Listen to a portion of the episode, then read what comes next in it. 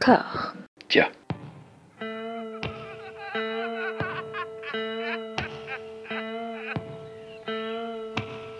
And now for something completely different. Would you like to talk about the meaning of life, darling? Sure, why not? Philosophy for two? Right. Provided the movement never forgets that it is the inalienable right of every man or woman or woman to rid himself or herself or herself. Agreed. Thank you, brother or sister or sister. Where was I? I think you finished. Oh, right. I don't want to talk to you no more, you empty-headed animal food trough whopper. I fart in your general direction. Your mother was a hamster and your father smelt of elderberries. Bonjour et bienvenue à toutes et à tous dans Discordia, le podcast qui tente d'aplanir les débats qui rongent la pop culture de l'intérieur dans une conversation apaisée. J'ai la joie cette semaine de me trouver aux côtés de Jackie Goldberg, qui appelle de la côte ouest des États-Unis. Comment ça va? Bonjour François, bonjour à tous. Euh, bonjour de Los Angeles, effectivement, ça va, ça va très bien. Il fait comme tous les jours euh, très beau, banalement. Est-ce que les cinémas ont rouvert? Écoute, oui. Euh, la plupart des cinémas ont rouvert, pas tous. Le, le- le gros problème, euh, c'est qu'il n'y a rien à voir. Il n'y a, a pas de film, en fait. Parce que D'accord. des vieux films ou des films que j'ai pas envie de voir, donc j'ai pas encore eu l'occasion d'y aller. Quoique je me tâte quand même ce- peut-être cette semaine à aller voir Kong, Kong versus euh, Godzilla. Je pense que c'est un bon film de reprise, finalement. Oui, tout à fait.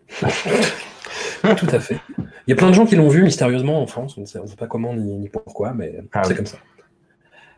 Alors, au hasard de nos pérégrinations sur les réseaux sociaux, il nous a été suggéré par d'adorables coquins que nous saluons, bien évidemment, de faire un épisode de Discordia ensemble. Et quelques jours plus tard, je t'ai vu poster sur la tweetance un message qui mentionnait ton besoin pressant, et ô combien compréhensible, de parler du dernier film Mastodonte d'Adam Curtis, Can Get You Out of My Head, une apogée de 8 heures de son style documentaire si particulier. L'occasion a fait le larron, puisque ce film a tout autant laissé une impression durable, comme toutes les œuvres de ce bon monsieur. L'opportunité était donc trop de lui consacrer un épisode. Pour commencer, comment est-ce que tu as découvert Adam Curtis? Eh bien, écoute, euh, assez, euh, assez banalement, je, crois en 2017 sur Facebook, je sais plus qui avait posté ça sur mon, sur mon fil, euh, un message extatique pour dire que c'était le film le plus important à voir cette année, que c'était un film qui, est, qui prédisait tout ce qu'on était en train de vivre politiquement. On était, on était KO par l'élection de Trump, il y avait eu le Brexit juste avant. Euh, et donc ce documentaire de 2016 qui s'appelle euh, Hypernormalisation, euh, enfin ce film de 2016 qui s'appelle Hypernormalisation, commençait à circuler sur, sur Internet, sur YouTube. Je crois que je l'ai vu comme, comme à peu près tout le monde, puisque c'est là que les films d'Adam Curtis sont disponibles. Et, et ça a été un choc immédiat. Voilà, mais à partir de là, j'ai commencé à, tout rattraper. Mais le premier, ça a été Hypernormalisation grâce à Facebook, ce qui finalement, je dis c'est banal, mais je pense que c'est vraiment enfin, ça, dit beaucoup sur la façon dont, euh, le travail d'Adam Curtis euh, circule, c'est-à-dire sur Internet essentiellement. C'est, je crois que c'est important. On va, en reparler, mais je pense que le fait que, tous ces films soient disponibles sur Internet et, soient même diffusés originellement maintenant depuis Hypernormalisation sur le site Internet de la BBC directement, je suis même pas sûr qu'ils passent à la télévision. N'étant pas anglais, je peux pas vérifier, mais j'ai vraiment l'impression que c'est, ils passent sur le player, euh, le e-player de la BBC. Et, euh, et, et- et je pense que ça, que ça dit quelque chose aussi, le fait que ça circule sur les réseaux sociaux, de notre façon de consommer ces, ces images. Et toi? On va y revenir, on va y revenir. Bah, pour ma part, moi je l'ai découvert dans l'émission Wipe de Charlie Brooker, donc Charlie Brooker, créateur de la série Black Mirror, qui fait depuis, qui a fait tout au long des années 2010 et qui en a refait un sur Netflix cette année, un bilan de l'année en montage, sketch et commentaires qui était euh, diffusé sur BBC Two. Et il avait invité Adam Curtis à quatre reprises sur des formes plus courtes, de 5 à 10 minutes, sur des sujets très très particuliers, sur le rôle des médias par exemple. J'ai Mhm. commencé par euh, regarder du coup, parce que j'étais intrigué, euh, je- il le présentait un peu comme une sommité, tu vois, comme un- vraiment euh, la guest star euh, du show. Ouais.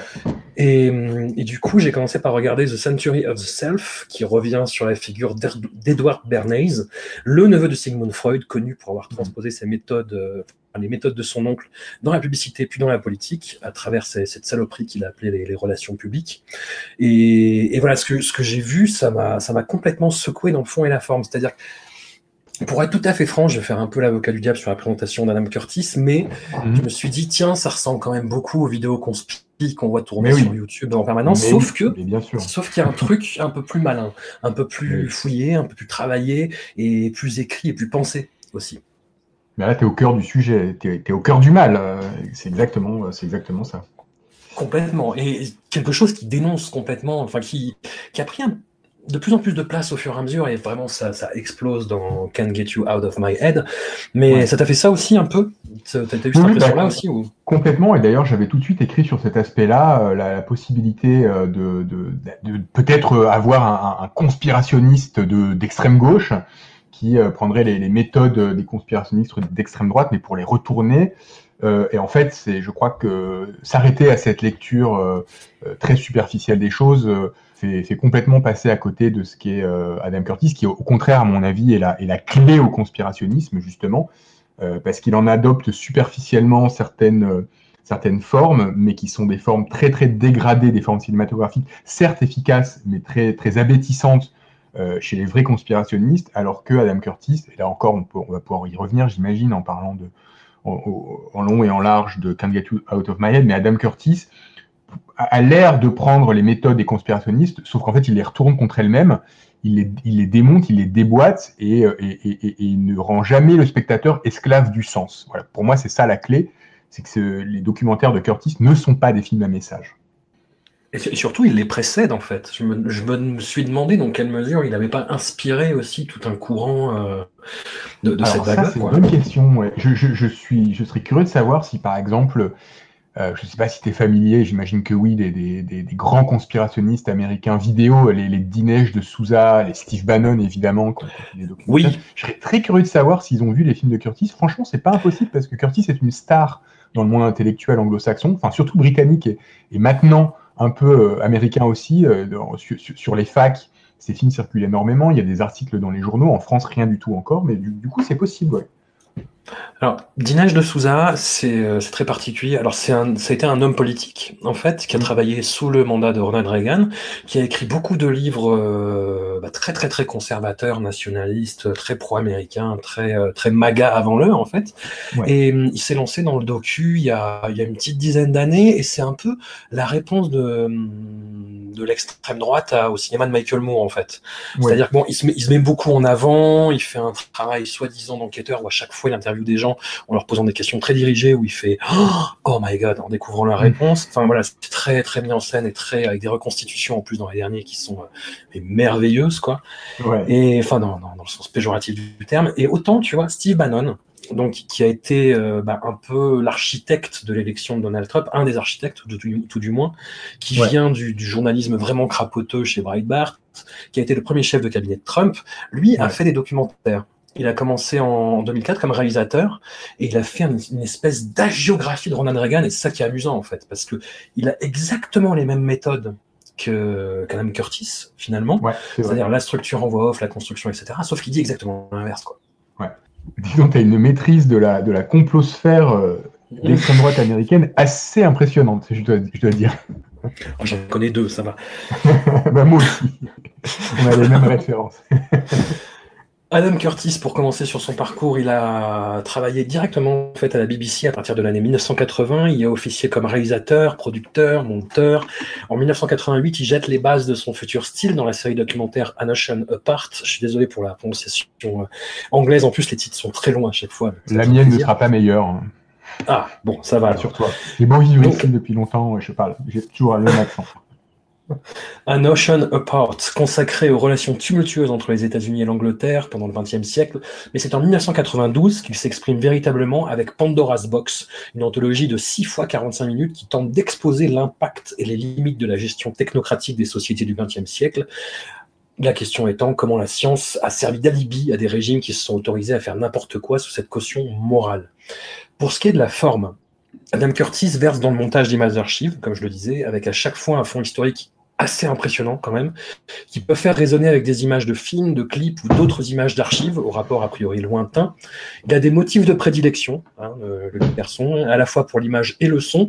Si vous regardez un film d'Adam Curtis, vous êtes à 90% sûr d'avoir des scènes de danse de groupe en noir et blanc, des images de Ronald Reagan, de Margaret Thatcher qui dit Nous sommes le portier de l'avenir. Vous êtes tout aussi sûr d'entendre des morceaux calmes de Nine Inch Nails et d'Afex Twin, du John Carpenter, du Cliff Martinez, la bande-son de Fight Club. Est-ce que tu vois d'autres motifs comme ça, euh, Jackie? Des images de, de, de, guerre, souvent, des images de bombardement. Mmh. Oh, il y en a des tonnes, il y en a des tellement. Des, des, des trucs assez gore en plus, hein. des trucs assez dégueux. Souvent des trucs assez dégueux, ouais.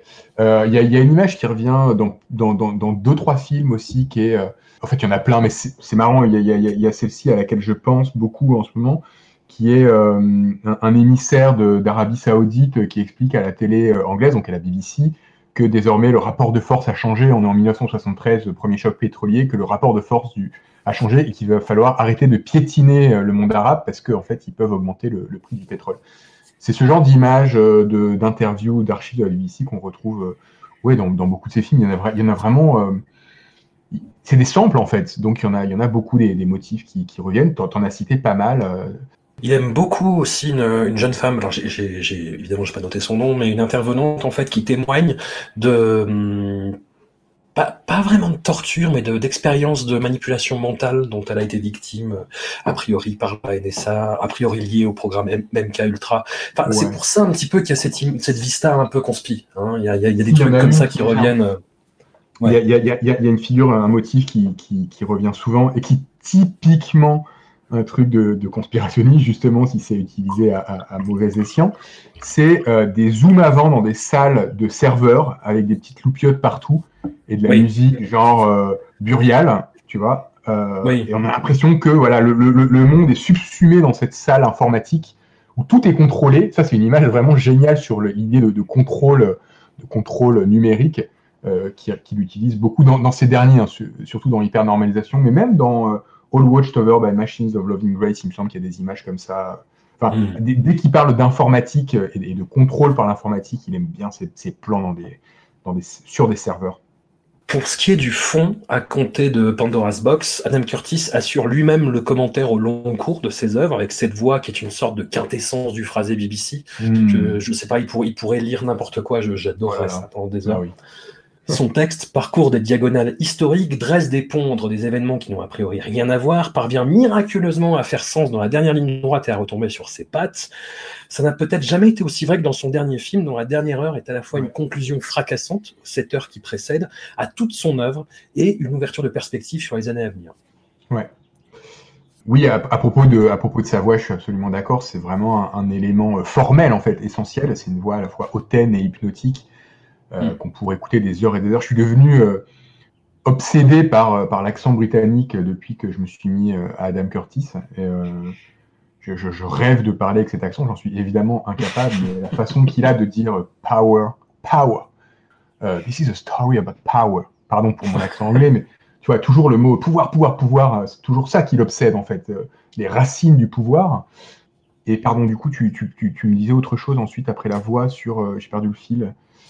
Euh... Oh, sur, sur, le fait qu'il arrive toujours. Ah oui, le fait que la dernière heure. La droite, ouais. la dernière ligne droite. Euh... Oui, bah oui, c'est ça. C'est-à-dire que des documentaires d'Adam Curtis, et c'est particulièrement vrai du dernier, c'est de, de, tendre un maximum de fils.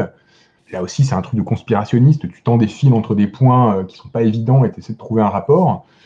Euh, et sauf que là, la, et sauf qu'à la fin, à chaque fois, parce qu'il est fort, parce qu'il est rigoureux intellectuellement, parce que je crois qu'il n'est pas conspirationniste, qu'il est juste très honnête et très lucide, il arrive à retomber sur ses, pattes. Et dans le, dernier, en plus, à livrer, à mon sens, un, vrai discours de la méthode, qui n'est pas totalement assumé comme tel. C'est-à-dire, il ne dit pas, voilà, je vais démonter mon propre style devant vos yeux et, et moi, Adam Curtis, le prestidigitateur, vais ouvrir la boîte et vous montrer mes trucs. Mais en fait, il le fait. Il le fait sans le dire. On en reparle tout à l'heure, peut-être, de cette. De ce... Oh oui, oh, il y a des choses à dire. Voilà. On est d'accord hein, que la dernière heure, c'est ouais, vraiment ouais. un. Ouais, c'est plus qu'une synthèse, en fait. C'est un démontage, un déboîtage de, son, de sa méthode. Alors, ce style n'amène pas que des louanges. Et je dois dire qu'il y a une critique en particulier où je me suis dit Ah, c'est pas faux. Ouais. Un, un journaliste qui parlait de son film Bitter Lake et qui le comparait à la sensation de se perdre dans un trou de lapin sur Wikipédia pendant des heures jusqu'au petit matin. Alors je sais, Ouais. j'ai lu ton papier euh, pour, pour les Inrocks sur euh, Can't Get You Out of My Head, que tu opposes justement le cinéma euh, documentaire Wikipédia où on se contente de citer des événements à ce que fait Adam Curtis. Mm. Mais est-ce que tu vois un petit peu l'analogie, quoi? Enfin, le côté marabout de ficelle de la narration, on va dire. Ah mais je, je, crois que le, le, texto que j'ai envoyé euh, à un ami euh, pour le convaincre de regarder Can't Get Out of, My- Out of My Head quand j'ai vu le premier épisode, c'est précisément euh, toi qui adore passer des nuits sur Wikipédia à, surfer d'une page à l'autre, tu dois voir ce documentaire, tu vas adorer, c'en est la forme cinématographique de cette sensation. Après, pour moi, c'est pas du tout péjoratif de, de faire ça. Ce que j'appelle le cinéma Wikipédia, d'ailleurs, c'est même pas forcément les documentaires, c'est limite plus les, toutes ces fictions inspirées de faits réels, tu sais, qui sont vraiment un truc à la mode en ce moment. Enfin, en ce moment, ça, fait pas mal d'années déjà qu'Hollywood ne sort plus que ça. Parce que soi-disant, le réel est si incroyable, blablabla, mais c'est surtout qu'on n'a plus d'imagination et qu'acheter un article pour, euh, ou un livre pour l'adapter, c'est c'est pas compliqué. Ça fait des scénarios vite faits. Et du coup, ça donne des films. euh, moi, j'ai l'impression, effectivement, quand, quand, quand je vois ces films, que j'aurais pu passer un quart d'heure à lire la fiche Wikipédia plutôt que de passer deux heures à m'ennuyer devant un téléfilm.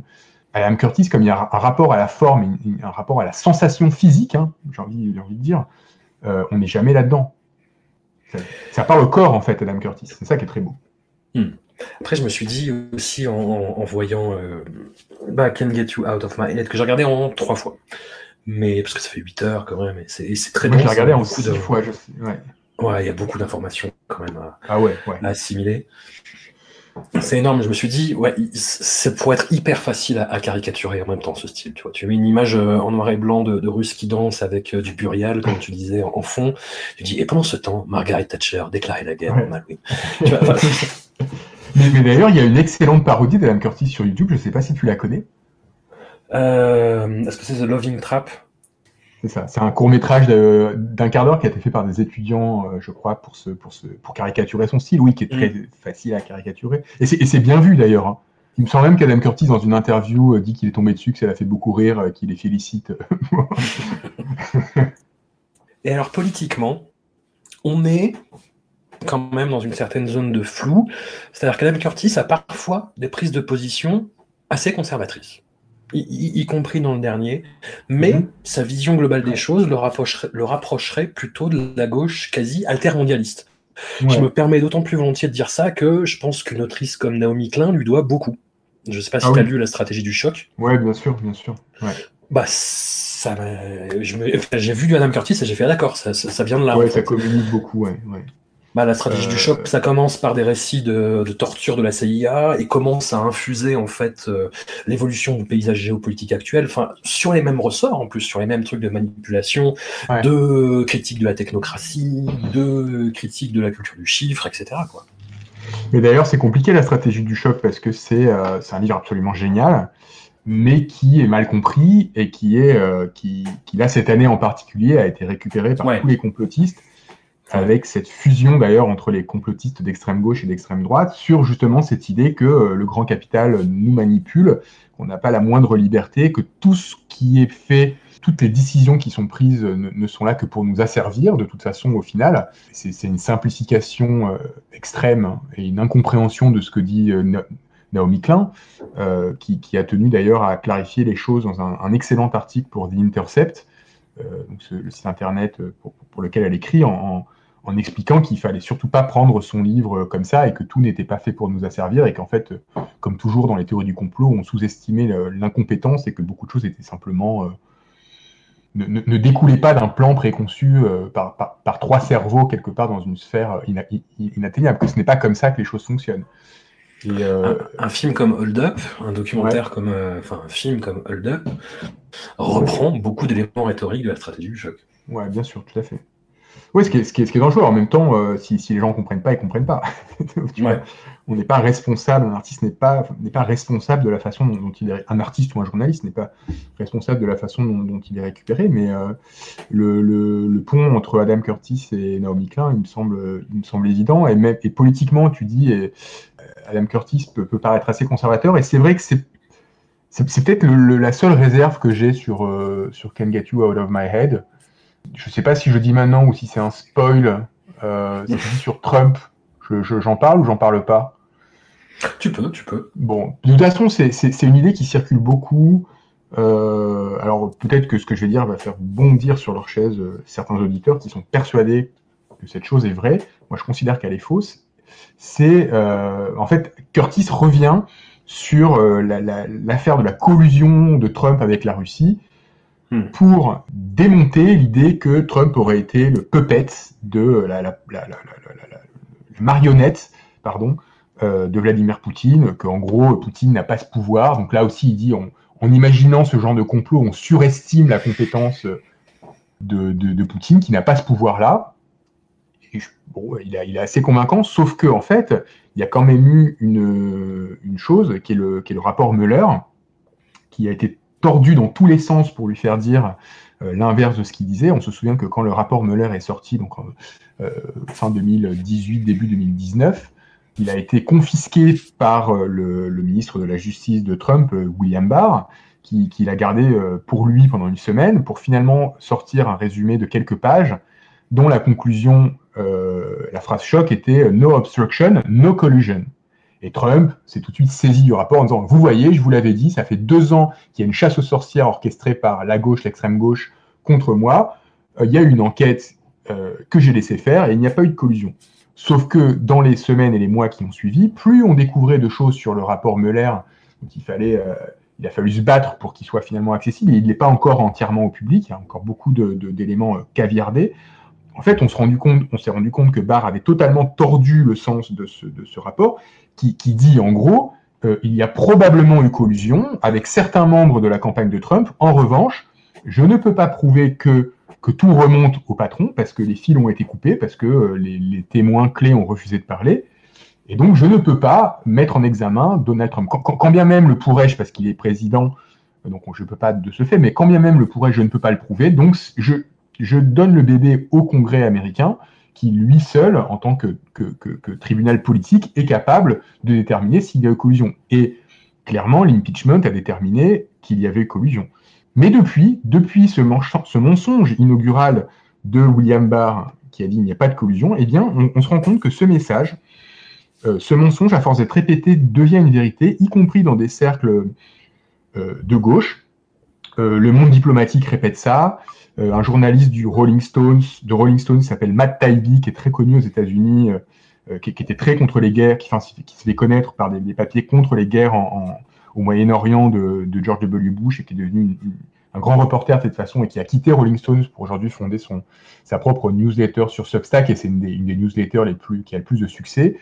Euh, c'est quelqu'un qui est très proche voilà, de, ces milieux de gauche alternatifs. Bah, lui ne cesse de répéter que euh, qu'il n'y a pas eu de collusion, qu'il faut arrêter, que Trump, il faut le battre sur un autre terrain, etc. Moi, je veux bien qu'on batte Trump sur un autre terrain. D'ailleurs, c'est ce qu'on a fait. On l'a battu sur.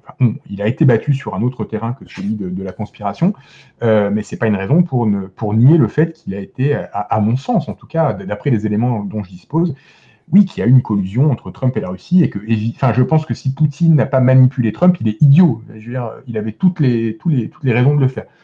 Donc, ce, pardon, cette très longue parenthèse pour dire que Euh, très technique et très longue parenthèse, j'espère que j'ai pas perdu tout le monde pour dire que euh, Curtis s'inscrit un peu dans cette, dans cette, enfin complètement dans cette tendance de, de, la, de la gauche, voilà, qui, qui parfois peut un peu m'agacer, personnellement. Alors, en même temps, ouais. A-t-il vraiment le choix, vu ce qu'il a raconté dans tous ses bah films C'est ça, c'est hyper cohérent avec tout ce qu'il dit avant. Narrativement, c'est très puissant, effectivement. Une de ses grandes théories, c'est que la plupart des, euh, des conflits, des théories du complot sont des trucs, sont des, des gros bullshit, en fait, qui ont été déposés et qui ont été pris au sérieux. Ben oui.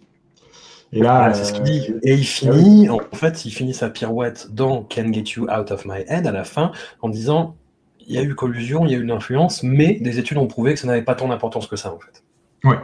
Euh, ce, qui est, ce, qui est, ce qui est une révélation d'ailleurs euh, sidérante euh, qui m'a beaucoup secoué et, et, et, donc j'aimerais voir exactement quelles études et comment parce que hmm. parce que si c'est vrai que c'est quelque chose qu'on réalise dans les années à venir, c'est-à-dire que tout ce sur quoi le, le, monde actuel est basé, à savoir la publicité, l'efficacité de la publicité et du ciblage et de, de, la propagande sur Facebook, en gros, propagande qu'elle soit politique ou économique, on nous dit voilà Trump et le Brexit, c'est parce que Facebook a, ciblé des gens, euh, et moi j'ai quand même tendance à y croire, et Curtis semble dire non, non, en fait, euh, c'est pas vrai, la propagande n'a pas tant de succès que ça et ne, ne, ne modifie pas tant que ça le comportement des gens. Je sais pas, je sais pas, mais s'il a raison, euh, ça, ça, ça, ça, veut dire effectivement qu'on on, on n'est on n'est plus esclave de ce qu'on pense, de ce dont on pense être esclave, et donc on, on peut briser nos chaînes beaucoup plus facilement qu'on l'imagine. C'est ce qu'il essaye de, de, de, de, suggérer à la fin, en fait, à la fin du film, en disant le monde, c'est ce qu'on en fait. Si on estime que tout est perdu d'avance, à quoi bon, en fait? Très belle citation de, de, David Graeber, effectivement, euh, le, le, je crois de mémoire, le, le secret, tu, tu l'as peut-être noté quelque part, mais je crois le, le secret ultime du monde, euh, attends, je l'ai, la vérité ultime et cachée du monde est que, nous et que nous le fabriquons et que nous pourrions tout aussi bien le fabriquer autrement. Donc David Graeber, qui est là aussi un grand, euh, un, regretté, parce qu'il est mort, il est mort l'an dernier, euh, qui est un, un, grand penseur de gauche, un anthropologue qui a beaucoup travaillé sur la question de, de, de, la dette. Il a écrit un pavé absolument euh, génial sur le, le concept de dette et comment euh, on asservit les gens avec la dette. C'est aussi le, un des initiateurs de, du mouvement euh, Occupy Wall Street, David Graeber, qui était aussi présent à Paris pendant Nuit debout. Voilà, il, navigue dans tous ces cercles. Et c'est lui qui, euh, c'est par cette citation que s'ouvre et que se termine Can Get You Out of My Head. Donc effectivement, toute l'idée d'Adam Curtis, c'est de dire euh, ayons plus d'imagination et on se rendra compte que nos chaînes, en fait, elles sont pas si, si fortes et qu'en forçant un petit peu, on pourrait peut-être les briser. Ça, c'est vrai que c'est ça, ça ébranle comme idée, c'est très fort. Avant de revenir à Can Get You Out of My Head, on va revenir sur les, les œuvres précédentes. D'Adam Curtis, toi tu as vu, le, le, plus ancien que tu as vu, c'était de Mayfair 7, en date de 1999. Ouais. Qui nous présente la plus grande antagoniste de son cinéma.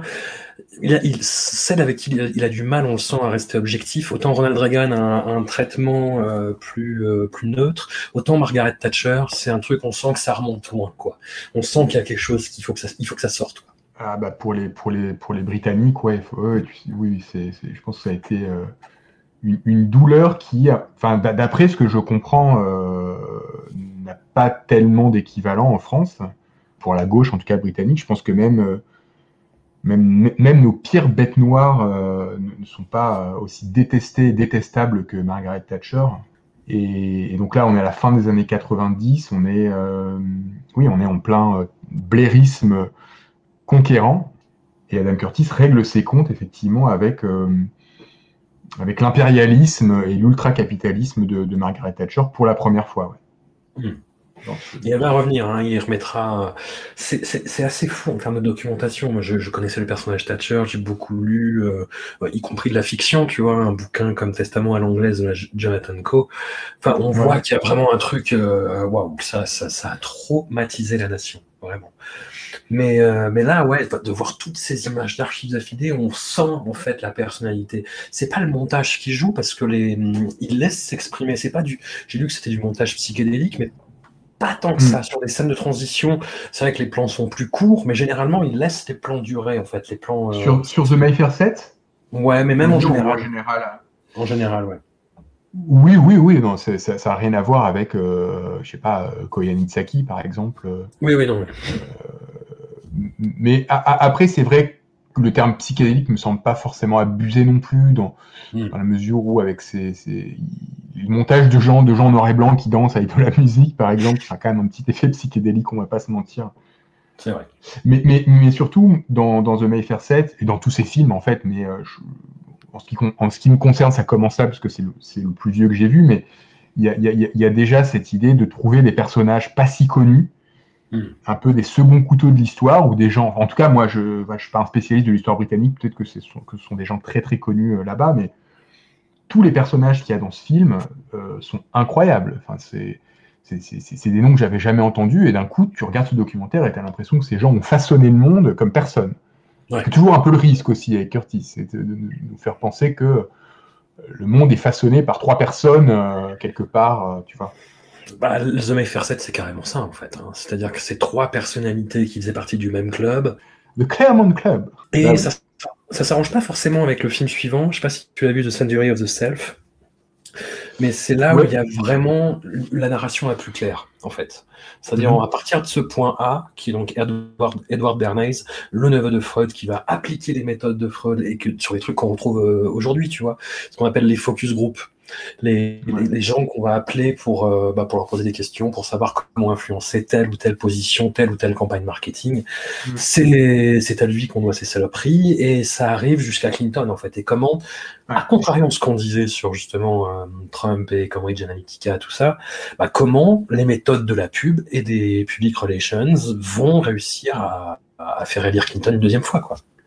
Exactement, et, et du coup, c'est c'est d'autant plus, euh, d'autant plus troublant et fascinant que Curtis, 20 ans plus tard, semble remettre en cause cette propre euh, théorie qu'il a lui-même euh, élaborée, puisque finalement, il a, il a, il a, il a presque euh, basé sa carrière euh, sur euh, l'idée de manipulation psychologique. C'est vraiment un, un Mm. pilier dans toute l'œuvre de Curtis.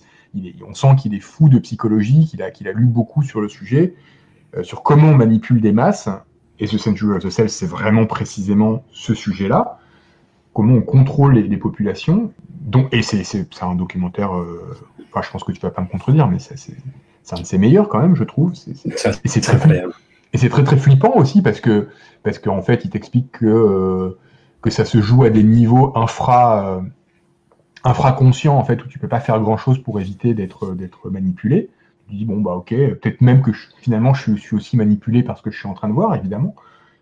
Et que dans son dernier film, il remette ça en cause en disant peut-être que non finalement.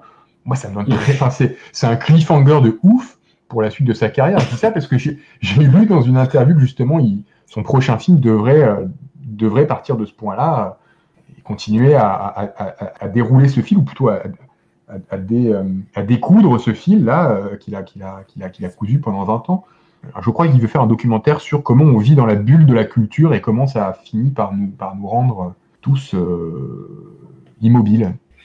En 2004, on arrive à The Power of Nightmares, un film très très très ambitieux aussi et plutôt motocross en termes de comparaison, mais qui tient la route en ce sens, c'est-à-dire qui Ouais. compare les, conserva- les conservateurs radicaux américains, enfin les conservateurs en fait, Ouais. américains, et les fondamentalistes islamistes. Les, né- les néoconservateurs américains. Les néoconservateurs, très précisément, exactement. Les néoconservateurs américains et les fondamentalistes islamistes, en, ben, disons que c'est plus ou moins la même chose. Et comment, en fait, ce rapport de force, qui n'en était pas vraiment un, qui était plus un espèce de parallèle qui montait en même temps, a mené au 11 septembre, finalement. Ouais. Euh, avec là aussi, évidemment, le danger de tomber dans la théorie du complot que le 11 septembre a été Totalement. une manipulation. Ce que, ce que Adam Curtis ne fait pas. hein. Adam Curtis ne dit Non. jamais que le 11 septembre euh, a été commandité par euh, les néoconservateurs, enfin, c'est-à-dire par l'entourage de Bush. De Bush.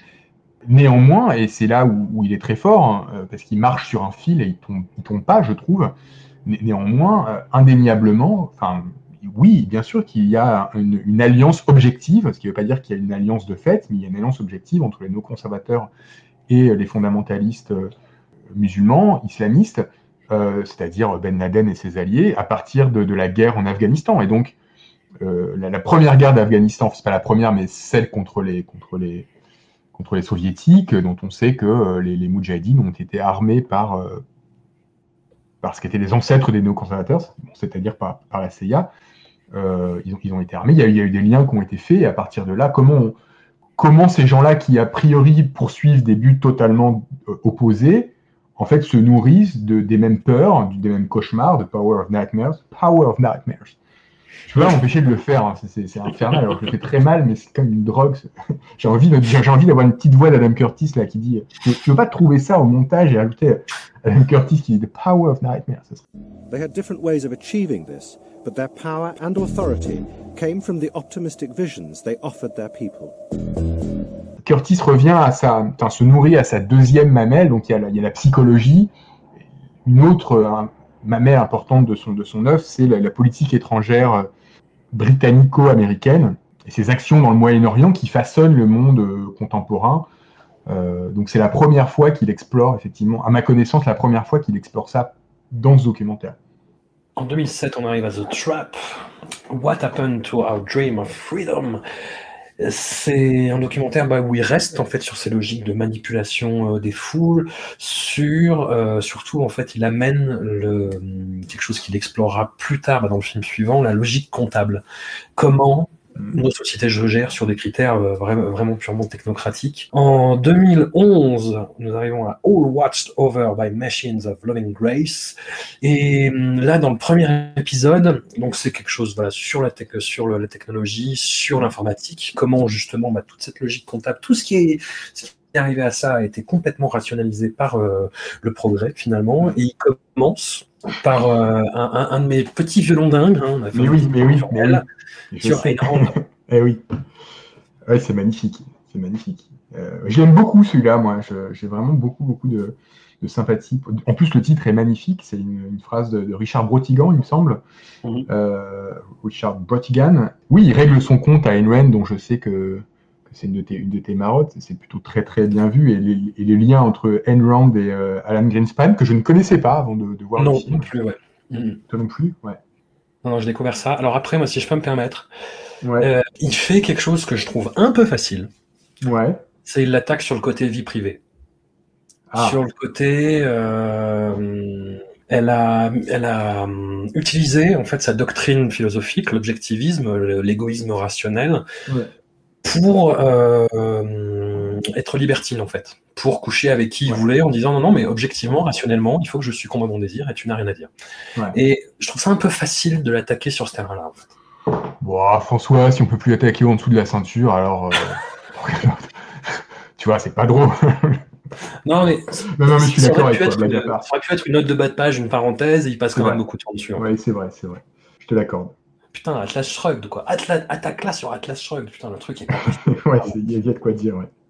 Et bah, après, dans le deuxième épisode, il, il consacre beaucoup de temps sur la première conférence qu'il y a eu euh, au niveau international sur l'avenir de la planète, qui disait qu'il fallait Ouais. arrêter la croissance à tout prix. Et pareil, c'est- des images. J'ai j'ai pas entendu parler de cet événement, en fait. Je savais que ça existait.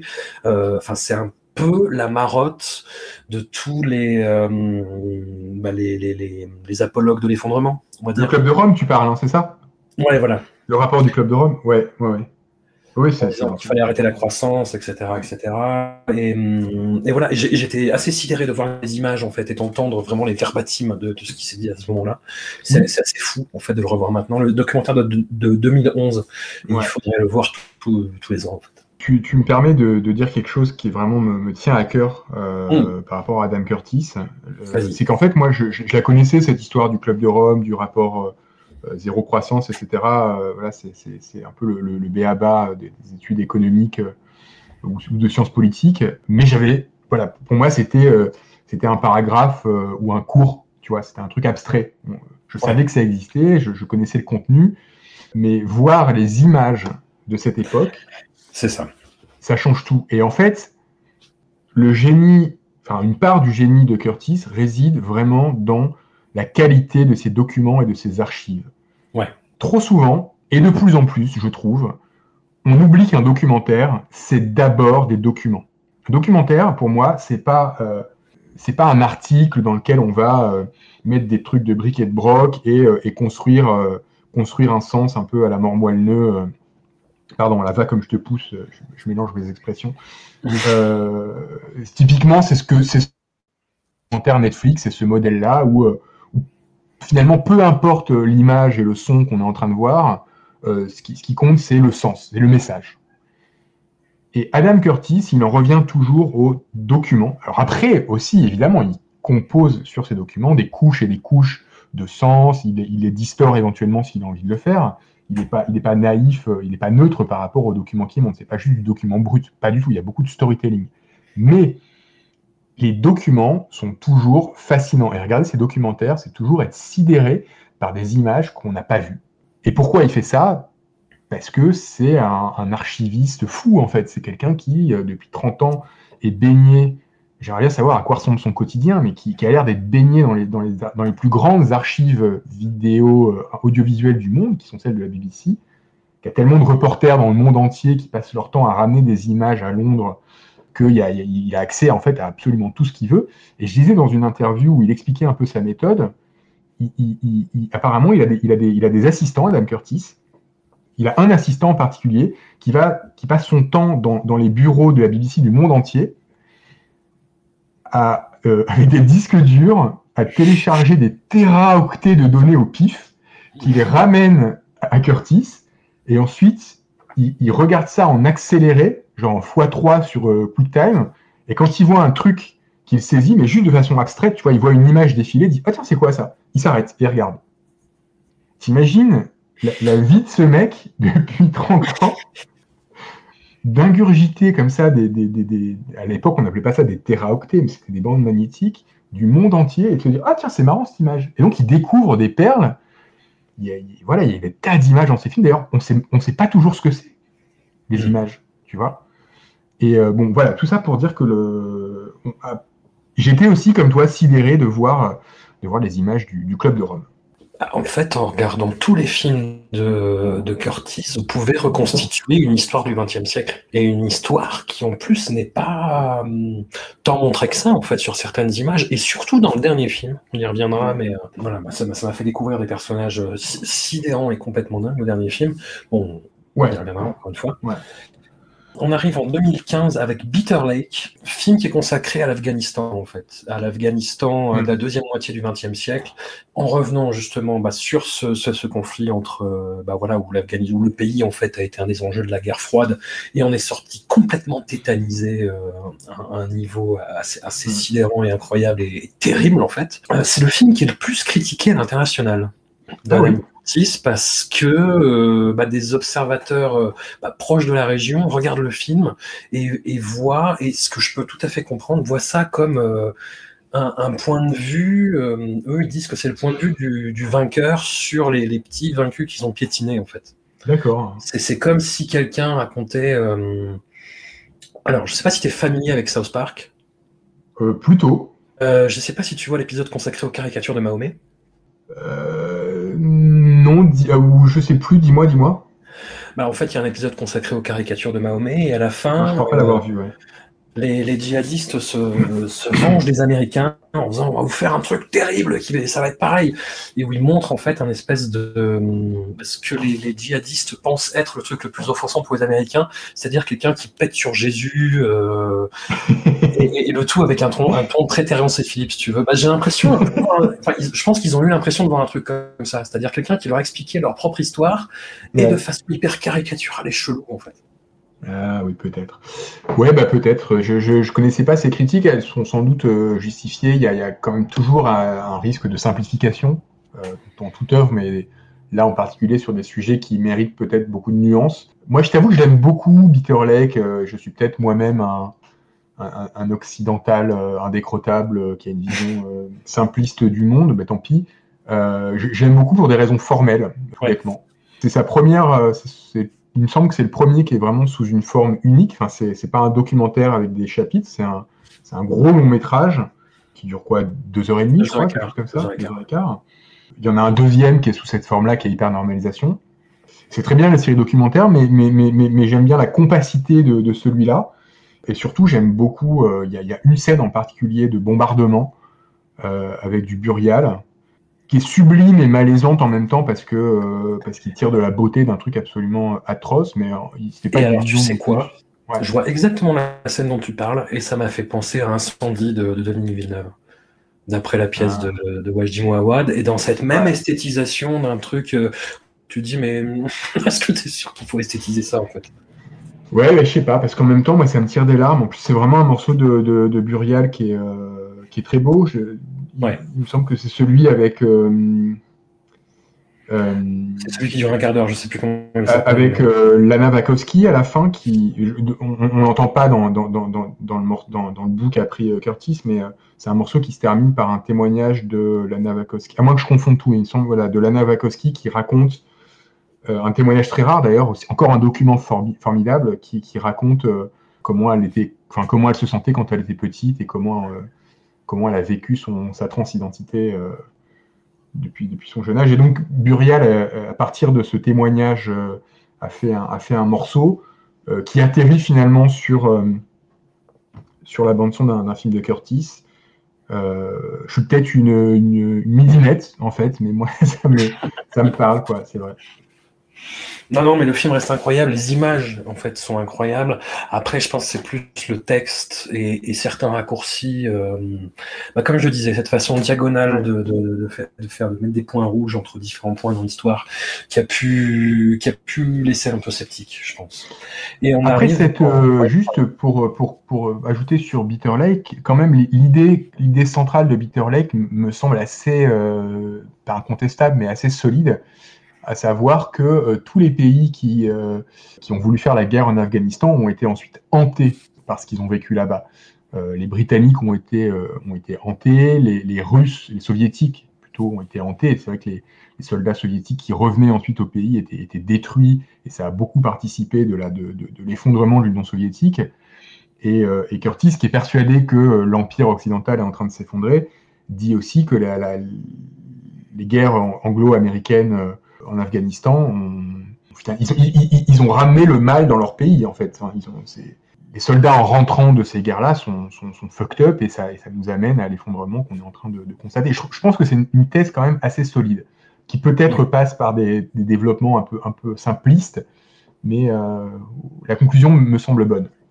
On arrive en 2016 avec bah, ce que tu qualifiais de, chef-d'œuvre, hyper-normalisation, film qui a été diffusé le 16 octobre 2016, donc un peu moins d'un mois avant l'élection de Donald Trump, mais qui était la réaction d'Adam Curtis euh, et qui s'est dit comment est-ce qu'on en est arrivé là? Comment est-ce qu'on en est arrivé là? Trump est un personnage de son film, un personnage secondaire, mais quand même un personnage qui a participé justement bah, à cette espèce de rénovation et de gentrification de New York dans les années 80, qui a participé à la construction de sa persona.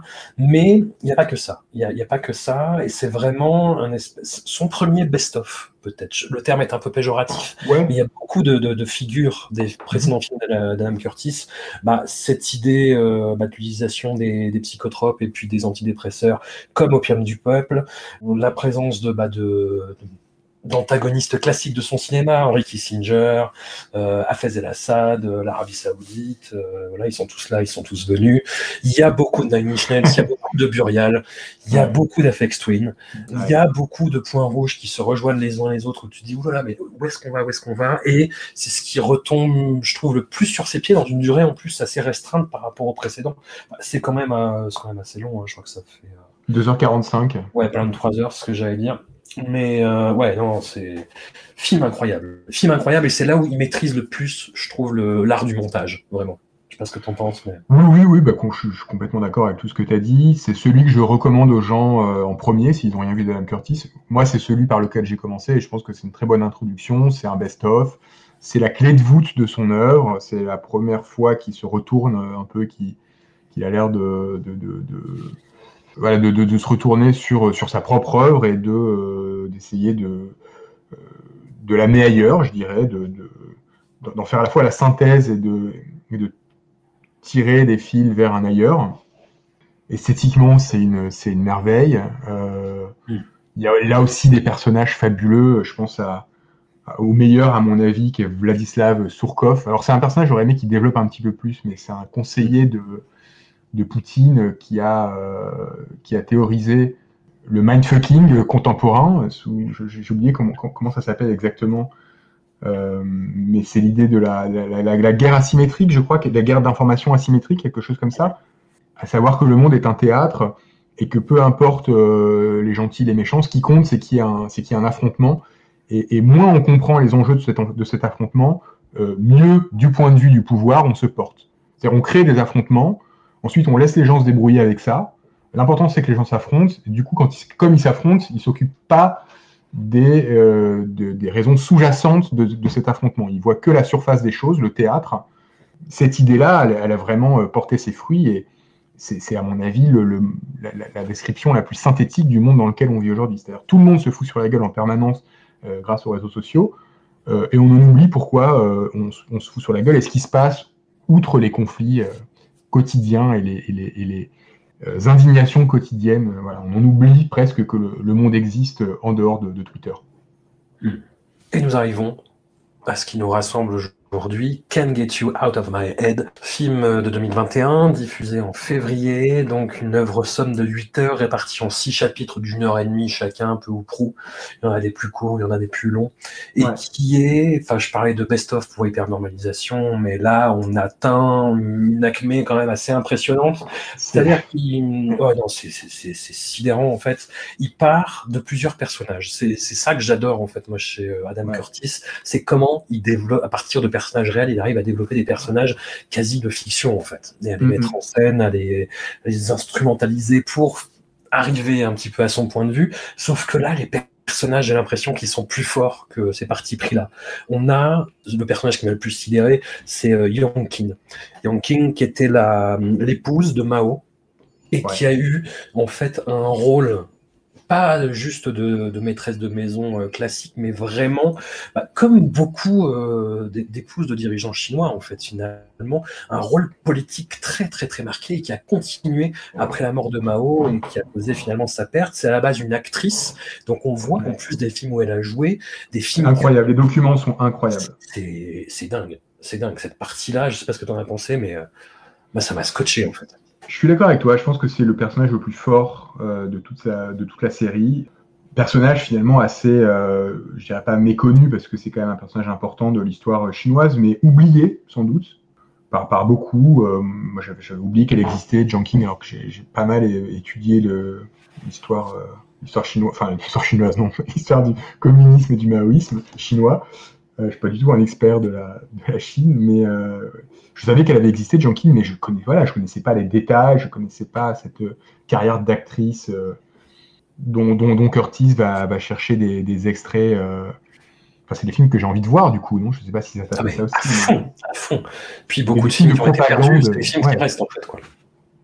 Et il a une façon, effectivement, de monter ces images-là et de, tu l'as dit très bien, de, de créer des personnages de fiction qui font comprendre que ce que fait Curtis, c'est moins des documentaires que des grands romans, finalement. Il faudrait le comparer avec, euh, je sais pas, avec, euh, avec, avec, la non-fiction. En fait, sa famille d'élection, c'est ce qu'on appelle la, la non-fiction euh, américaine ou anglo-saxonne. C'est tous ces grands écrivains journalistes qui, qui écrivent, des, qui écrivent des, livres entre le, roman et le, et le, documentaire, où on décrit des scènes, voilà, et on, on, laisse la parole aux personnages, et le discours euh, vient dans un second temps de la, de, la construction et de l'enchaînement de ces histoires entre ces personnages.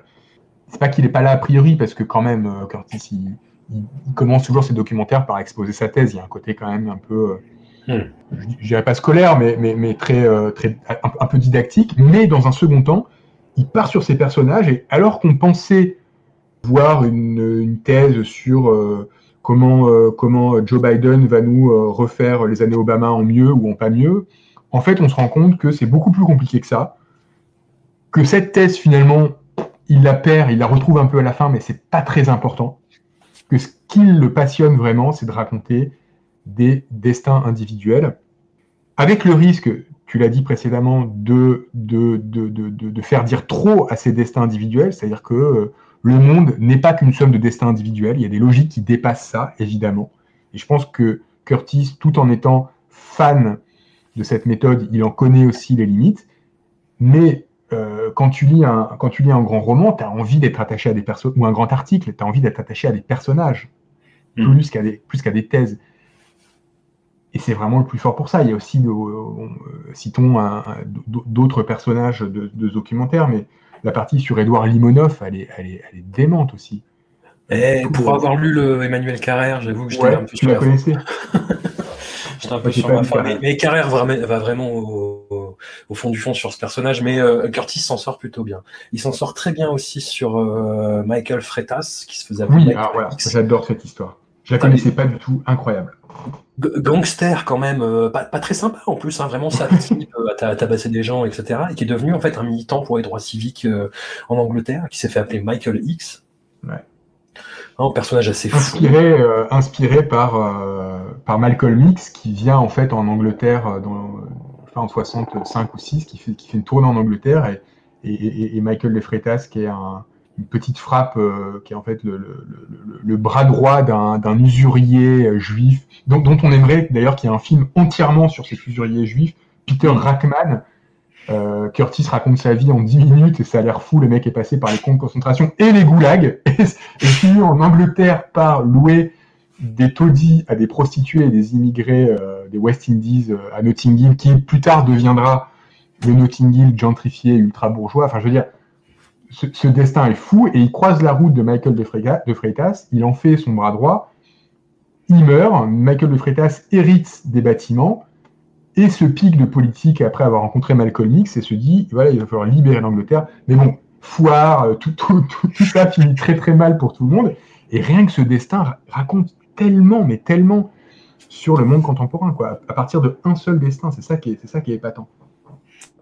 Il parle aussi de Tupac Shakur et de sa mère, Afeni Shakur. Ouais, ouais. Sais pas ce qui est le plus réussi, mais ça a quand même, enfin, ça fait sens. C'est une petite pièce du puzzle. Je suis d'accord, c'est pas ce qui est le plus. Ouais, je suis d'accord.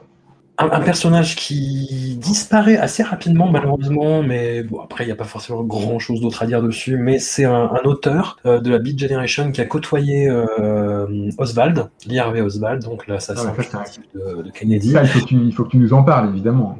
Bah, qui a écrit un bouquin sur Oswald où il le fantasmait en train de tuer Kennedy, justement. Et, et qui, du coup, a été entendu par la commission Warren en disant Oh là mais non, non, je- juste une coïncidence, j'en savais rien. Personnage assez fou qui ne reparaît qu'à la fin. Mais, mais c'est, c'est- on parle de Kerry Thornley, c'est ça? Oui, oui, oui.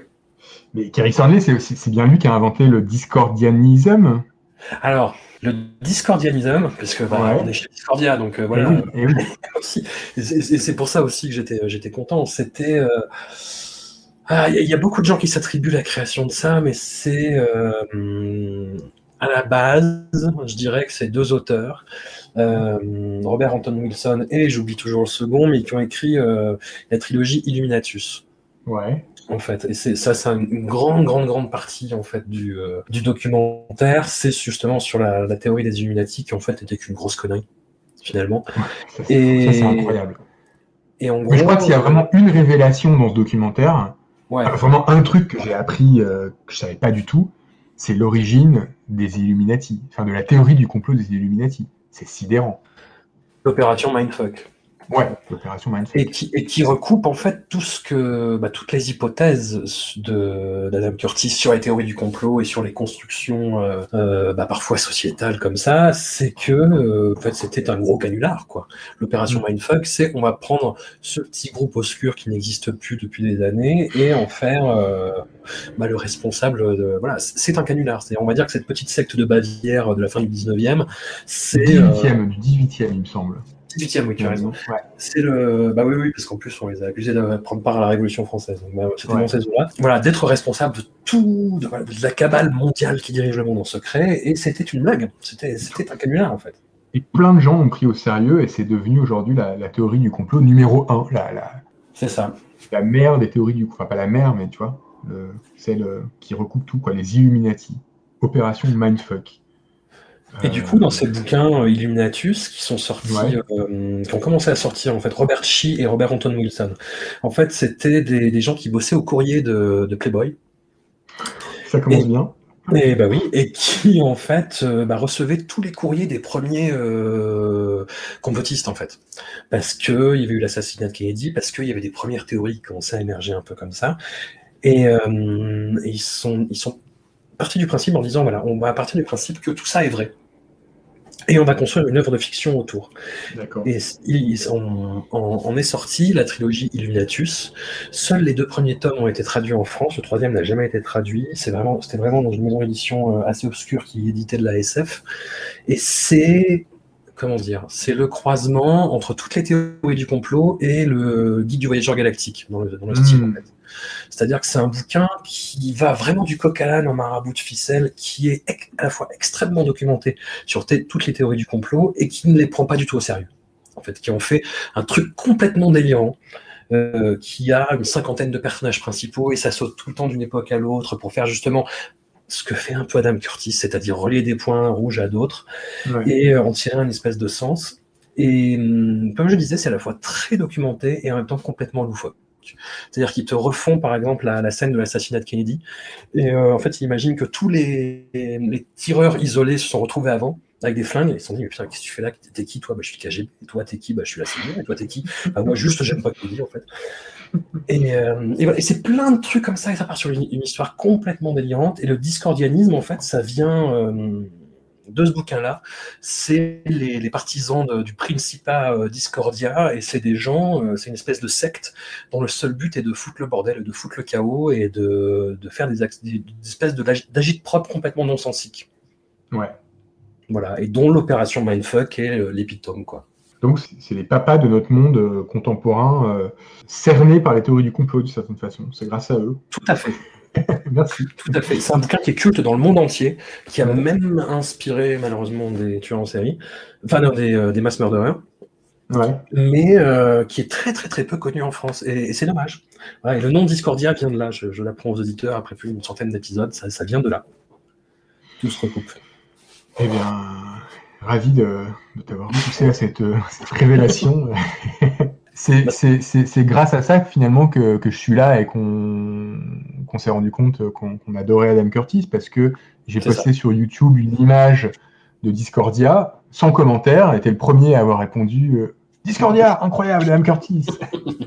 ouais, ouais je, je, venais de le voir en plus. Hein, en même temps, c'était pas ouais. rendu. Donc ça va. Par contre, si, si, je peux mettre un petit bémol, c'est là où on voit un petit peu la limite de la méthode Curtis. C'est de notre point de vue de spectateur français à la con, c'est-à-dire le passage sur Kouchner. Ouais. Où Kouchner euh, est présenté comme le héros euh, qui a lancé Médecins sans frontières, et sans du tout parler de tout ce qu'il a fait après, qui est peut-être moins cool. Alors ça, c'est très marrant, effectivement, parce que de mon point de vue de petit français, voyant ce truc, je, je, je, ne peux pas ne pas voir une ironie malgré tout dans la façon dont ouais. Kouchner, qui, qui, est vraiment un petit personnage. Hein, dans, ouais, ouais. Il, a, il, a, droit à 10 minutes, quoi, dans, ou 15 minutes dans la totalité du documentaire. Euh, et je me suis dit, tiens, c'est marrant, donc il va nous raconter comment, comment les anciens maoïstes, il me semble qu'il était maoïste, hein, Kouchner, ou je me trompe peut-être. Non, il n'était pas maoïste, Kouchner. Ah, J'ai un doute. Mais en tout cas, comment ces gens-là, qui étaient l'extrême gauche des années 70, avec les nouveaux philosophes, enfin pas l'extrême gauche, mais qui, qui, était vraiment la gauche humaniste, comment ces gens-là euh, se sont convertis au, au, à l'ultralibéralisme à partir des années 80 Et je pensais qu'il allait faire le lien avec la chute du maoïsme, justement, et des, et la fin de, de Changqing et de Mao. En fait, il ne le fait pas, il raconte pas l'histoire de, des, des, anciens maoïstes. Donc, donc, oui, il manque, il manque un peu quelque chose, mais il y a tellement de fils en même temps qu'on ne peut pas lui en vouloir de ne pas, de pas, de pas tous les dérouler. Celui-là est incomplet, mais euh, je ne sais pas s'il en fait vraiment le héros en même temps. Non, c'est peut-être moi qui en sais trop sur, sur Kouchner pour ne, ne pas voir le problème euh, quand il va secourir des... Ouais. On le voit vraiment comme le créateur de Médecins sans frontières et basta en fait. Mais pourquoi pas? C'est logique en fait, il a sa place dans le puzzle encore une fois. Sans raconter qu'en fait, oui, dans, dans les années 90 et 2000, c'est eux qui ont été les partisans de toutes les interventions euh, militaires euh, occidentales, que ce soit en ex-Yougoslavie ou, euh, au Moyen-Orient. Euh. C'était les néoconservateurs en fait, hein, français, Bernard Kouchner, ni plus ni moins. Faudrait trouver des archives de la BBC en France et les envoyer à Adam Curtis. C'est ouais. notre mission, Jackie. ben, c'est possible, c'est une mission qui me semble tout à fait, tout à fait jouable. Non, attends, je voulais dire un autre truc sur les théories du complot quand tu en parlais, parce que c'est vraiment. Euh... C'est central, ah, oui. là. C'est central, c'est central. Voilà. En fait, le truc génial, non pas le truc génial, il y en a plein, je pense que j'ai dit cette phrase 150 fois. Le truc génial avec Curtis, euh, c'est que il fait un, alors il le fait, il le fait pas directement, mais il le fait par extrapolation, le procès d'un certain journalisme soi-disant neutre, euh, de fact-checking. On sait que ça a été la grande tendance des années 2010, c'est le retour au fact-checking. Et je ne suis pas contre le fact-checking, je le précise, je pense que c'est important, mais je pense que le fact-checking a fait mal au journalisme en voulant le soigner, parce qu'on a perdu, tous autant que nous sommes, le sens de la, de la narration. C'est pas vrai, il y a encore plein de journalistes qui font du journalisme narratif, en, même de plus en plus, donc c'est une connerie ce que je viens de dire, c'est pas que... Euh, mais... Tu fais du Non mais tu vois... Tu te contredis euh, d'une phrase à l'autre. c'est ça. Mais un des, une, des, une, des, une, des, une des conclusions, il me semble, de, de Can Get You Out of My Head, de par sa forme de retour comme ça à la narration et de confrontation de la théorie du complot par les moyens de la théorie du complot, mais avec une rigueur intellectuelle euh, et une, honnêteté intellectuelle que n'ont pas les complotistes, mais c'est l'idée de voilà, je vais vous prendre par la main, je vais vous raconter une histoire, et cette façon de faire, en fait, est puissante. Elle est puissante indéniablement. Les humains ont envie qu'on leur raconte des histoires, et euh, peut-être qu'une certaine tendance du journalisme l'a oublié, à vouloir se contenter d'être dans une position défensive, à vouloir simplement démonter les mensonges de nos ennemis, peut-être qu'on en fait, on, se, voile la face et on n'est plus du tout efficace et on ne parle plus à personne. Et c'est vrai qu'il y a une crise du journalisme indéniablement. Euh, journalistes ont de moins en moins. Et voilà, quand on est journaliste soi-même, on est bien placé pour le, pour le savoir. Curtis a la volonté euh, de, de, revigorer le, journalisme par, le storytelling, par le récit, par les personnages. Euh, il n'est pas, pas le seul à le faire, hein, soyons clairs. Voilà, je dis, il n'est pas du tout le seul à le faire mais je trouve que dans ce, par ses moyens audiovisuels, c'est peut-être celui aujourd'hui qui le fait le mieux. Et quand je vois Can't Get You Out of My Head, je me dis, wow, enfin, c'est un vrai souffle d'air pour moi. J'ai l'impression qu'il y a un, chemin qui est tracé là pour, euh, pour aller rechercher les gens un par un et les, et les, et les sortir des, de ce que Curtis appelle les, mauvaises théories du complot. Ce qu'il dit, il y, a, des complots, évidemment qu'il y a des complots, mais les, ils sont pas si compliqués à. En fait, les vrais complots, ils sont, ils sont pas si cachés. C'est ça, c'est ça le secret. Qui sont à ciel ouvert et on s'en, il suffit, de, il suffit de creuser un petit peu et on voit tout de suite euh, quels sont les, les intérêts d'un tel ou un tel et quels sont ces complots. Euh, par exemple, MK Ultra, euh, qui était ce programme de la CIA pour faire de la manipulation mentale, on sait que c'est vrai, tu vois, il n'y a, a, plus trop de discussion là-dessus. Mais à partir une de grosse ce... marotte de Adam Curtis. C'est des grosses marottes d'Adam Curtis, ouais. Euh, mais à partir de ce, de ce complot, qui est peut-être pas si efficace que ça d'ailleurs, il euh, y a des gens qui tirent des conclusions abracadabrantesques, que la CIA est derrière tout, tout ce qui se passe dans le monde, et que finalement le monde entier serait une déclinaison de MK Ultra, qui était une expérimentation à partir de LSD dans les années 60-70. Enfin, L'histoire de MK Ultra aussi nécessiterait un, un, un, vrai bon documentaire à part entière et pas, pas juste un, un truc sur YouTube qui nous raconte que, que la CIA est derrière chaque chose. Quoi. Voilà. Bah, c'est un crime dans la tête de, John Frankenheimer. oui, fait. oui, oui, bien sûr. C'est pro programmer quelqu'un pour le faire réagir à un mot-clé et qui se transforme en tueur après. Quoi. Ouais. Ouais, ouais, ça a inspiré euh, toute la fiction, même on pourrait dire que la fiction de euh, paranoïaque des années 70 de Alan J. Pakula aussi inspiré de ça. Ouais, euh, à cause d'un assassinat. À cause d'un assassinat, ouais. Et c'est ce que tu disais, en fait, c'est autant les théories du complot que la religion, que la fiction, ça procède du même besoin de rationaliser le monde à travers des récits ordonnés, en fait. Ouais. Et c'est ce qu'essaye de faire Adam Curtis, le sous-titre de son film, je vais le faire en français, je vais arrêter d'essayer de prononcer l'anglais, j'y arrive pas, une histoire émotionnelle du monde moderne. Ouais. Tout est sur le côté émotionnel, en fait. Mm -hmm. ouais. Donc, euh, comment il arrive à faire ça et, et, à ce titre-là, la dernière heure, bah, je la trouve je la trouve dingue parce que tu as bah, tout ce qu'on disait, c'est-à-dire le fait de recouper euh, tous les éléments qu'il a cités auparavant et d'arriver à retomber sur ses pattes, de proposer en plus une ouverture sur une proposition, sur un ailleurs possible, sur en disant bah, il faudrait faire ça et oublier un peu certains trucs que j'ai dit pour arriver à autre chose. Et il le fait au moyen bah, moderne de, de montage, d'utilisation de figure de la culture. Tu vois, le, typiquement, si je dis aux, aux auditeurs qu'il y a un, un, un, extrait de Britney Spears traqué par les paparazzi, ils vont dire, mais qu'est-ce que c'est cette histoire? Et Ça va vachement bien dans la narration, en fait. C'est incroyable. Ça, ouais. ça, fait, ça, fait, sens, en fait. Ouais.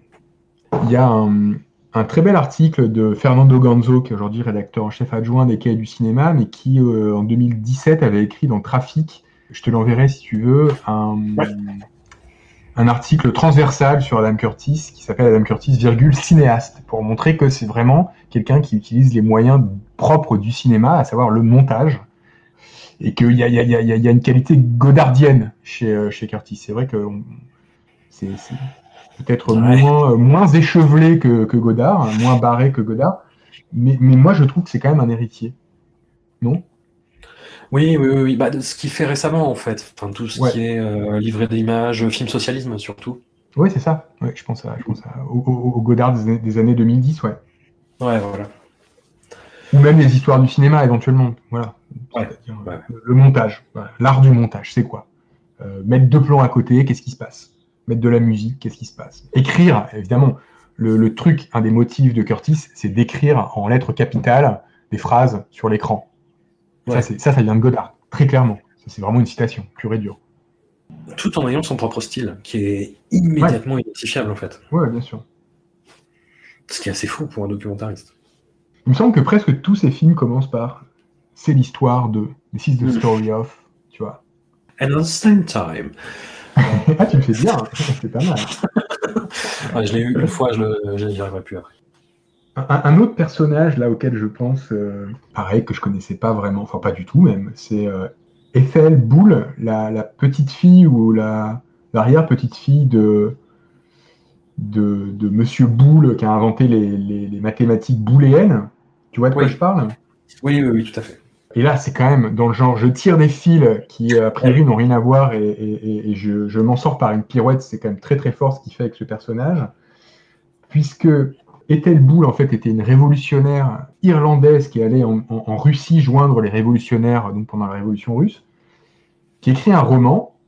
Ce roman devient culte sans même qu'elle s'en rende compte en Russie et en Chine, inspire les révolutionnaires chinois donc potentiellement, il tire un fil aussi avec Chongqing, inspire les révolutionnaires chinois qui se disent Waouh, c'est génial ce qu'elle a fait, il faut que.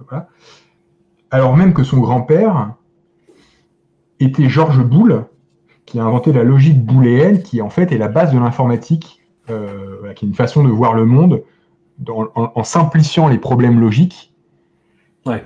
qui a permis l'avènement de la de l'informatique. Or, l'informatique pour Adam Curtis, et sa, sa vision simpliste du monde, c'est ce qui euh, aboutit au monde contemporain qui doit être, euh, au fait, où les, où les problèmes sont, sont- doivent être simplifiés pour que le monde soit gérable, parce que sinon c'est trop compliqué. En fait, on n'y arrive pas. Le capitalisme n'arrive pas à gérer des, en fait, n'arrive pas à gérer des problèmes trop compliqués. Donc, simplifions les choses, euh, mettons tout dans des algorithmes et faisons croire que euh, le monde fonctionne comme les algorithmes l'entendent. Et c'est toute l'idéologie actuelle de la Silicon Valley et de l'intelligence artificielle qui est basée là-dessus, en fait.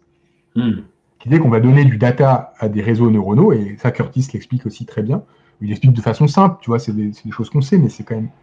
Il arrive là aussi à tirer ce fil et nous dire, dans le dernier épisode, en racontant euh, le destin de Sergey euh, Brin, et non, euh, c'est pas Sergey Brin, c'est l'autre, c'est les mecs de Google. Hmm. Tu, vois, tu vois ce que je veux dire Avec cet extrait Ouais. fou où tu vois les types de Google en 97 dans leur garage minuscule qui te montrent leurs premiers ordinateurs en te disant ben voilà, on est en train de mettre du data là-dedans et on est en train de créer Google. Et les types ont 25 ans. Encore une fois, documentaire exceptionnel. Euh, donc George Boole, finalement, est celui qui a créé cette logique qui gouverne le monde aujourd'hui. Il n'était sans doute pas le seul, et peut-être qu'un spécialiste pourrait dire oui, mais Curtis fait une simplification. D'accord, il fait une simplification, mais quand même. Sa petite fille est une des inspiratrices un peu secrètes, cachées des révolutions soviétiques et chinoises. T'as un- c'est même pas un raccourci, c'est un court-circuit qui est fait, je trouve, euh, quand euh, cette révélation est faite, qui laisse quoi? Il n'y a pas de, il y a pas plus de, il y a pas plus de conclusions à en tirer. Il y a pas, tu vois, c'est là où c'est pas une théorie du complot. Un complotiste dirait tout ça est fait exprès, il n'y a pas de hasard. Si, précisément, c'est un hasard, c'est une coïncidence et elle est magnifique, elle se suffit, elle est poétique.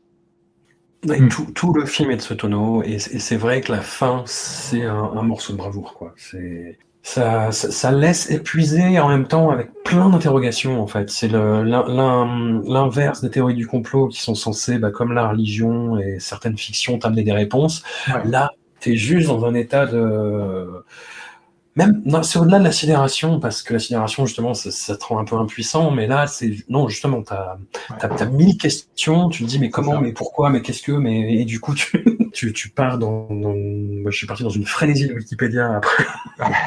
tu m'étonnes. Voilà. Moi, je suis parti dans une frénésie après le premier épisode de You Out of My Head. Il était très tard. J'avais pris un petit peu d'une substance légale en Californie. euh, euh, j'étais- bien, tu vois. Ouais. Et, euh, et l'algorithme, le merveilleux algorithme de YouTube, qui parfois peut quand même être monstrueux, me, me propose à la suite, il doit être une heure du mat, et il me propose de regarder une conférence de deux heures d'un microbiologiste qui euh, se demande si le monde est gouverné par euh, le, chaos ou le déterminisme. euh, devant des étudiants à Stanford. Eh bien, je l'ai regardé. voilà, c'est cet état-là dans lequel on est après la vision d'un film d'Adam Curtis.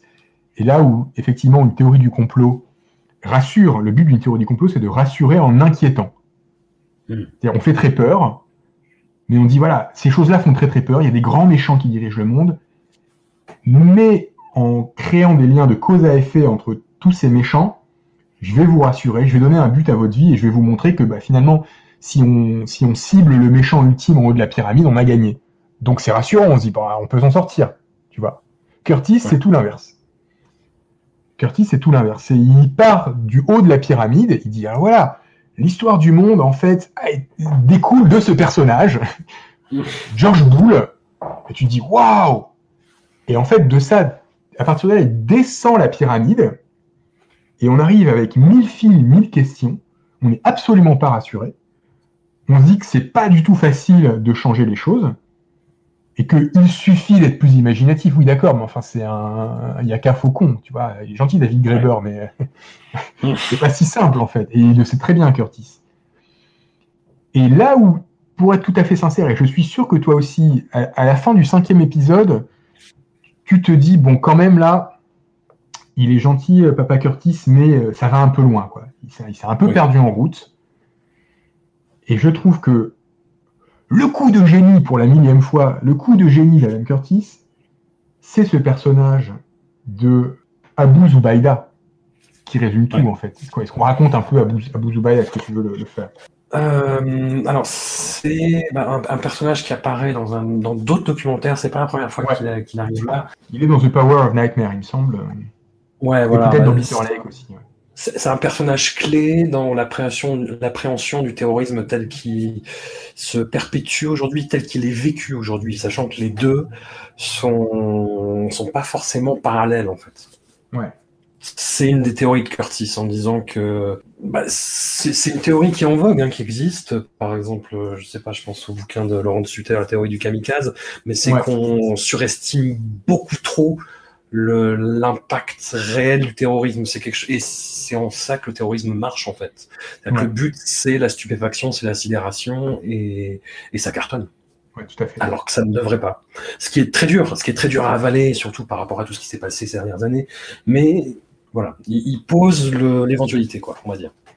Zubaida, un, donc c'était un, un, un, un, mec d'Al-Qaïda qui a été arrêté par la CIA en Afghanistan qui a été euh, mis dans toutes les prisons secrètes euh, à Guantanamo, qui a été torturé, et qui a écrit, qui a écrit un livre à partir de, de, de, de ces récits fragmentés, de, de, ces récits de souvenirs fragmentés, d'après ce que je comprends. J'ai pas lu hein, le livre de, de Zubaida, mais je raconte simplement ce que, ce que Curtis en dit. Il a été torturé. Hein, il a été torturé et il est devenu fou. Et aujourd'hui, il est encore à Guantanamo, dans un état sans doute déplorable euh, je ne sais pas exactement euh, dans quel état il est, mais après, euh, ça fait presque, presque 20 ans qu'il est à Guantanamo maintenant. Euh, vu les tortures qu'il a subies, les tortures psychologiques et physiques qu'il a subies, je pense qu'il est dans un état végétatif, à mon avis. En tout cas, il a, beaucoup écrit. Et Curtis dit que ces écrits-là, enfin, le, le bouleverse lui parce que c'est des fragments comme ça qui sont, qui sont déconnectés les uns des autres, parce que sa mémoire a été brisée en mille morceaux. Son cerveau a été brisé en mille morceaux. Et la, pirouette ultime de Curtis, finalement, c'est de nous identifier à Abu Zubaydah. Je spoil, fermez vos oreilles si vous voulez pas le savoir, mais le film se termine littéralement sur une image de Abu Zubaydah qu'on envoie comme ça, qu'on met dans une cage après l'avoir torturé. Et c'est très très dark comme conclusion parce que après ce qui semblait être peut-être un sursaut d'espoir où dit oui mais en fait on pourrait s'en sortir en, recréant le récit etc il termine son film en nous mettant dans la peau d'Abu Zubaydah, dont les, souvenirs sont explosés. Et tout ce qu'on peut faire, tout ce qu'il peut faire, c'est essayer de les rassembler pour reconstituer le puzzle, en sachant que le puzzle, il, sera forcément, il y aura forcément des pièces manquantes. Et je pense que, au fond, Can't Get Out of My Head, c'est exactement ça. Ce sont des récits fragmentés. Curtis sait très bien, ne sait pas d'illusion, il, sait très bien que c'est fragmentaire et que euh, le, puzzle entier est trop compliqué pour être reconstitué, mais c'est pas une raison pour pas essayer, en fait. Hmm. Et moi, ce personnage là de Zubaida, il m'a, il m'a, il m'a, il m'a bouleversé, quoi, du coup.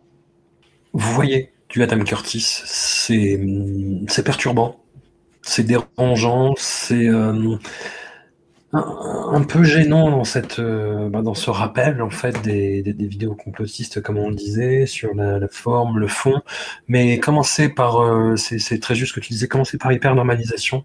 Après euh, peut-être The Century of the Self Mhm. et Can Get You Out of My Head. Sachant qu'ils sont sur YouTube, que certains sont sous-titrés, mais que malheureusement, la plupart sont sous-titrés, malheureusement, Can Get You Out of My Head ne l'est pas. Je ne sais pas pourquoi. Euh, Enfin, la dernière fois que j'ai regardé, il y avait même, même pas de close caption. Oui, mais c'est pas compliqué les close captions sur euh, YouTube. Ouais. Tu vois, normalement, c'est n'importe quelle vidéo a des close captions, et celle-là n'en a pas. Je sais pas pourquoi. Euh, donc du coup, il faut quand même assez bien parler anglais parce qu'en plus, il a, un, voilà, il a un accent très britannique auquel on n'est pas habitué quand on ne regarde que des séries américaines. Et euh, moi, j'ai fini par m'habituer en fait à son accent, donc j'ai pas eu de problème euh, parce que j'avais vu ce documentaire précédent. Mais oui, malheureusement, c'est la, la limite, c'est qu'il il faut avoir un bon niveau en anglais pour voir Can't Get You Out of My Head. Pour l'instant, j'espère qu'il va être, qu'il va être euh, sous-titré euh, par des, par des volontaires bientôt. C'est ça parce qu'il faut suivre. hein, C'est dense comme texte. hein, puis, euh, Très très dense. Et c'est à la fois déprimant et exaltant. C'est ça le truc bizarre avec euh, Curtis, c'est qu'on se dit bon, le monde est foutu, mais en même temps, il y a une. Enfin, moi, je ne sors pas déprimé plutôt d'un film d'Adam Curtis. Tu vois, le constat est déprimant. Il donne pas de, il donne pas de solution, pas vraiment. Et pourtant, j'en sors toujours exalté avec l'envie de- d'en savoir plus. Ce qui est quand même la meilleure drogue. On est d'accord. S- Sauf dans celui-là, je te dis, euh, je, je, je sais pas, il y a, y a peut-être une conscience arrivée à un certain Ouais. moment dans sa filmographie, ou même dans le film à proprement parler, où il dit, mais je suis en train de raconter que des, des trajectoires de gens qui ont échoué, en fait, qui ont voulu changer le monde, mais qui ont échoué euh, à leur niveau. Ouais. Et en Ouais, même temps, euh, voilà, ce que, ce que je raconte, c'est qu'aussi euh, les choses ont l'air inéluctables, mais j'aimerais vous dire le contraire. Je, je ne sais pas comment trop l'exprimer, mais il y a une possibilité et c'est possible. Enfin, il y a quelque chose à faire et il faut s'entêter, même si euh, je ne sais combien de personnes autrement plus talentueuses ont, ont échoué par le, par le passé. Ça, ça vaut la peine d'essayer encore. Il y, a cette, il y a cette phrase de. Je crois que c'est Diabologum. Euh, une chanson de Diabolo. Tu, tu, tu connais un Diabologum? Oui, oui. Pour rester Euh, dans l'euphorie et la joie, oui. Euh, des, des restes d'idéologie qu'on a toutes vues se planter. Ouais. C'est vraiment un truc qui définit notre génération et la génération euh, X, et encore plus la génération euh, enfin, Z et la génération Covid et je ne sais quoi. Enfin, on verra bien ce que fera la génération Covid, mais en tout cas, notre génération à nous, on a, tout, on a vu ça. Et, et Adam Curtis, enfin, Can't Get You Out of My Head, c'est c'est peut-être une, une exploration en profondeur de cette phrase des restes d'idéologie qu'on a toutes vues se planter. Voilà, il plonge dans le XXe siècle pour essayer de voir à travers tous ces destins individuels qui ont essayé de changer le monde, comment ils ont échoué. Qu'est-ce qu'on fait de ça aujourd'hui? Euh, bah, Je sais pas, on donne les clés à la génération suivante. Ouais, ouais, ouais. Des, des pistes à explorer, en tout cas, si vous avez envie de euh, bah, d'être un petit peu mis à mal sur euh, certaines convictions, sur certaines certitudes aussi, si vous avez envie de, de reconstruire l'histoire du XXe siècle, à la fois par un point de vue très singulier et par des images que vous n'avez jamais vues euh, ailleurs, plongez-vous dans la filmographie d'Adam Curtis. Merci beaucoup, Jackie, d'avoir euh, Bah, merci pour ton invitation, François. explorer ce cinéma-là Où est-ce qu'on te retrouve? Est-ce que tes articles ou tes films sont visibles quelque part? Mon article en particulier sur, euh, sur Adam Curtis, enfin sur Can't Get You Out of My Head est dans les Inrocks il y a deux semaines, je crois, on doit pouvoir le trouver en ligne. Euh, J'en avais écrit un autre sur hypernormalisation qui doit être accessible gratuitement. Celui-là, je pense qu'il n'est pas accessible gratuitement. Euh, sinon, on peut me retrouver sur, euh, sur Twitter. Il est probable que je le que je mette le PDF parce que j'ai envie qu'il soit partagé cet article. J'ai envie que Adam Curtis soit plus connu en France. Et donc, je te remercie vraiment pour ton invitation parce qu'il faut il faut que son travail soit, soit plus connu en France. hein. Euh, Ah mais j'étais chaud, j'étais chaud, Ouais. euh, mais pas de souci. Mais oui, oui. sinon, mes films, euh, mes, mes- mes films sont, sont disponibles si on, si on m'écrit euh, en MP sur Twitter, par exemple. Je donne toujours les liens avec plaisir. Actuellement, mon dernier documentaire est visible sur euh, MyCanal. Euh, ça s'appelle Flesh Memory et c'est euh, c'est le portrait d'une cam girl. Donc là aussi, hein, enfin, on reste dans. Ça n'a rien à voir avec Adam Curtis, mais c'est euh, quelqu'un qui est enfermé chez elle et qui euh, ne voit le monde qu'à travers des, des écrans, en se mettant en scène elle- à la fois elle-même à travers des écrans et en, recevant des images du monde à travers ses écrans et qui essaie d'élever son fils quelque part euh, au Texas. Voilà, donc ça c'est Flash Memory, et si vous avez euh, Canal+, vous pouvez le, le voir actuellement. Et sinon, vous m'écrivez, je vous enverrai les liens de mes précédents films. Un grand merci à toi et au plaisir. À bientôt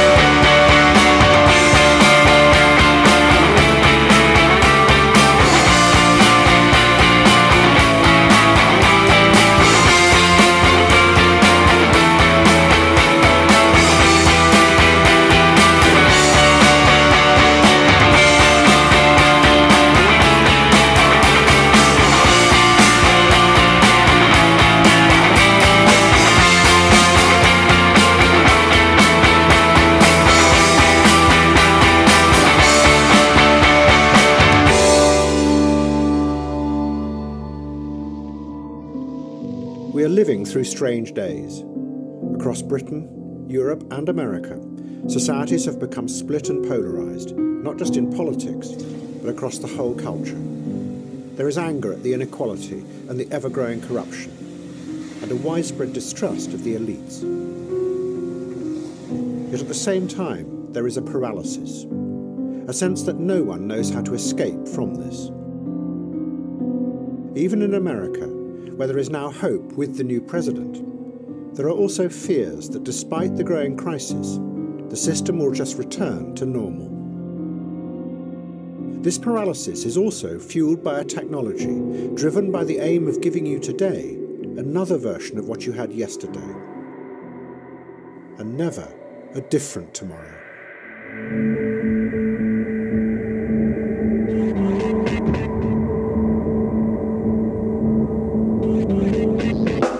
These films are a history of how we got to this place, and why both those in power and we find it so difficult to move on. They will trace different forces across the world that have led to now, not just in the West, but in China and Russia as well. And they are told in a different way. They are an emotional history of what went on inside the heads of all kinds of people. Because in the age of the individual, what you felt and what you wanted and what you dreamed of were going to become the driving force across the world. And to understand the present, you have to go back and see what happened when those hopes and dreams and uncertainties inside people's minds met the much older forces of power often power that was decaying and desperate to keep its ascendancy. These strange days did not just happen. We, and those in power, created them together.